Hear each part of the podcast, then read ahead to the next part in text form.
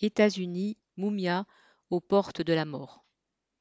Moumia Abou Jamal, journaliste et militant qui a dénoncé dans les années 1970 le racisme dont sont victimes les Noirs américains, est emprisonné en Pennsylvanie depuis presque 40 ans pour le meurtre d'un policier qu'il a toujours nié.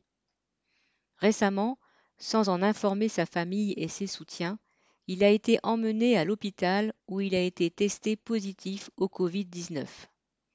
Moumia, 67 ans, a été gardé quatre jours durant enchaîné aux mains et aux pieds.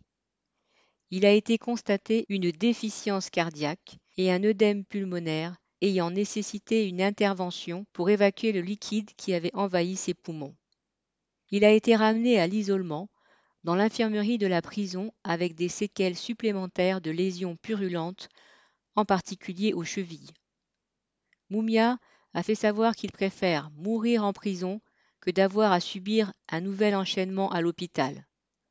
Pour son médecin, la seule possibilité de le sauver est sa libération. À deux reprises, la mobilisation internationale a tiré Moumia du couloir de la mort. Aujourd'hui, il est urgent d'imposer sa libération. Les soutiens de Moumia lancent un cri d'alarme. Lutte ouvrière soutient toutes les initiatives dans ce sens.